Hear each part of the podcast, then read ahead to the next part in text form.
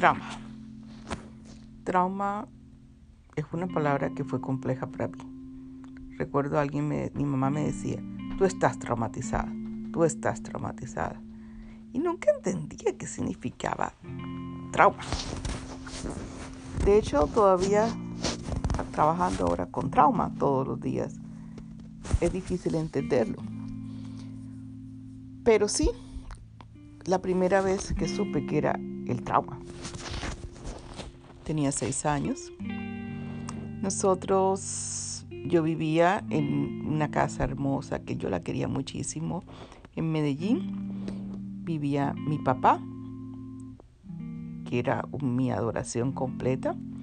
Vivía mi mamá, éramos los tres.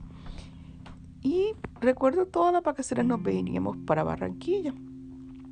Todos mis recuerdos eran hermosos. Yo mis primeros seis años solo tengo bonitas memorias, de pronto una o dos casos de tuvimos situaciones difíciles en mi casa algún día, pero nunca recuerdo nada feo. Yo era la princesa de la casa, la consentida, la que mi papá adoraba. Yo era el amor, los ojos, la vida de mi papá, su muñequita linda. Un día me dice mi papá que nos íbamos para Bogotá pues yo tenía que faltar a la escuela. Siempre me gustaron los aviones. Yo recuerdo que empacamos, íbamos en los, aviones y llegamos a la casa de mi tía. Recuerdo que mi papá me dijo, vamos a bajarnos en la casa de mi tía Luz Elena. Yo no conocía a mi tía Luz Elena. Ah, y, yo no conocía realmente creo que pocos primos por el lado de mi papá y estaba tan emocionado de ir a la casa de mi tía Luz Y en la noche íbamos a ir a la otra casa, a la, casa de mi otro tío. Mi papá me, me, instruyó tantas veces, recuerdo tanto, que tenía que ser bien educada. Mi papá me conocía, mi papá sabía que cuando yo tenía algo en mente, yo tenía que decirlo. Y yo recuerdo que mi papá sufría y sufría tanto porque yo creía que yo iba a decir algo que no era apropiado o que yo iba, como diríamos en Colombia, a meter la pata me compraron un vestido bonito porque yo iba a conocer a mi tío, a mi tío iba a conocer a, mi, a, su esposa, iba a conocer y, y tenían que decirme porque yo tenía que estar bien y que por favor me comportara por ese día bien, que no hiciera una pataleta, yo recuerdo tanto. Para poder como aquietarme, yo recuerdo que mi papá decidió llevarme a los pocillos. Era, los pocillos era un parque de diversiones y y mi papá me dio vueltas y me dio vueltas era con tal de complacerme con mi prima Katy, porque eso era lo que mi papá toda la vida quería hacer, complacerme y convertirme en... Y, era, era muy consentida. Y de repente vamos llegando, por fin pudimos, mi papá no estaba muy cómodo yendo también porque tenía que arreglarse. Y a nosotros nunca nos ha gustado a mi papá era como yo, no nos gustaba arreglarnos. Y nos fuimos y fuimos subiendo una casa hermosa, una casa muy linda. Mis tíos eran tan formales, muy diferentes a como yo y mi papá me habían acostumbrado. Em, era muy, y llegamos y era todo formal, todo formal, todo formal. Y mi papá yo recuerdo que solo me miraba, solo me miraba a mí como diciendo, por favor, compórtate, pero siempre lo hacía como era él, orgulloso de mí. Vamos subiendo la primera escalera y de pronto yo venía detrás y siento un ruido. Todavía es la hora que ese ruido retumba y lo recuerdo, esa memoria lo tengo.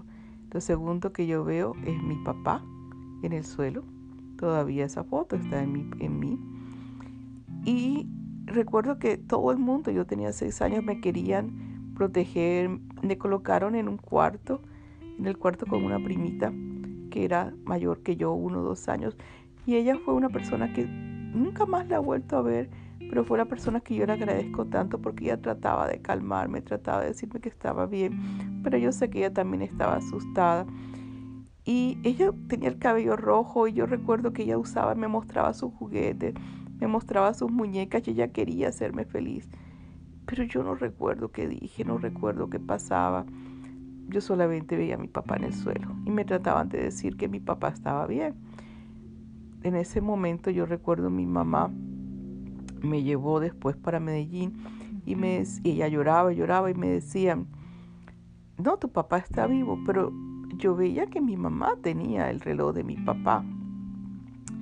Y yo decía, mi papá está, algo está, pero yo no sabía que era la muerte. A los seis años, creo que yo no entendía bien, sabía que era mi papá, no iba a estar más, pero nunca entendía todas las implicaciones de lo que es la muerte. Aunque como un niño, a veces pensamos que los niños no saben, pero los niños saben mucho. Yo recuerdo esa vez, no recuerdo, nos vinimos con mi papá en el ataúd, no sabía, mi papá estaba en el ataúd, nos vinimos para Medellín de regreso. Recuerdo a mi mamá lloraba y lloraba y lloraba y recuerdo haberle dado un ataque de pánico, un ataque de llanto. Ella lloraba y lloraba y decía, ¿qué voy a hacer? Yo solo recuerdo haberme encerrado en un baño. Yo decía, no quiero que mi mamá vaya a llorar más. Y me sentí muy enojada, recuerdo muy enojada. Y decía, yo voy a sacar adelante mi familia. Yo algún día voy a poder luchar y algún día voy a poder devolverle a mi mamá lo que ella me dio. Días después me dieron las noticias que ya no íbamos a vivir más en Medellín. Eso fue la parte que más recuerdo haberme destruido, porque en una otra forma yo pensaba que estando en, en Medellín todavía, como que en la misma casa donde yo tanto quería, y yo no me quería ir para Barranquilla, no me gustaba Barranquilla, no quería estar en la casa de mis abuelos, yo quería estar en Medellín y quería que mi mamá y quería mi colegio, yo no quería cambiar pero no pudimos por muchos años. Yo recuerdo guardé mucho enojo hacia mi mamá por haberme llevado a Barranquilla. Nunca quise ir a Barranquilla en ese momento. Años después Barranquilla es el lugar donde realmente tuve los mejores tiempos de mi vida. Fueron momentos hermosos, momentos hermosos que tuve en Barranquilla. Conocí a mis amigas, mis amigas que me han acompañado toda la vida desde la escuela desde que yo tenía siete años, muchas de ellas están juntas. Y hoy estamos en Barranquilla y hoy finalmente puedo amar a esa ciudad que se llama Barranquilla.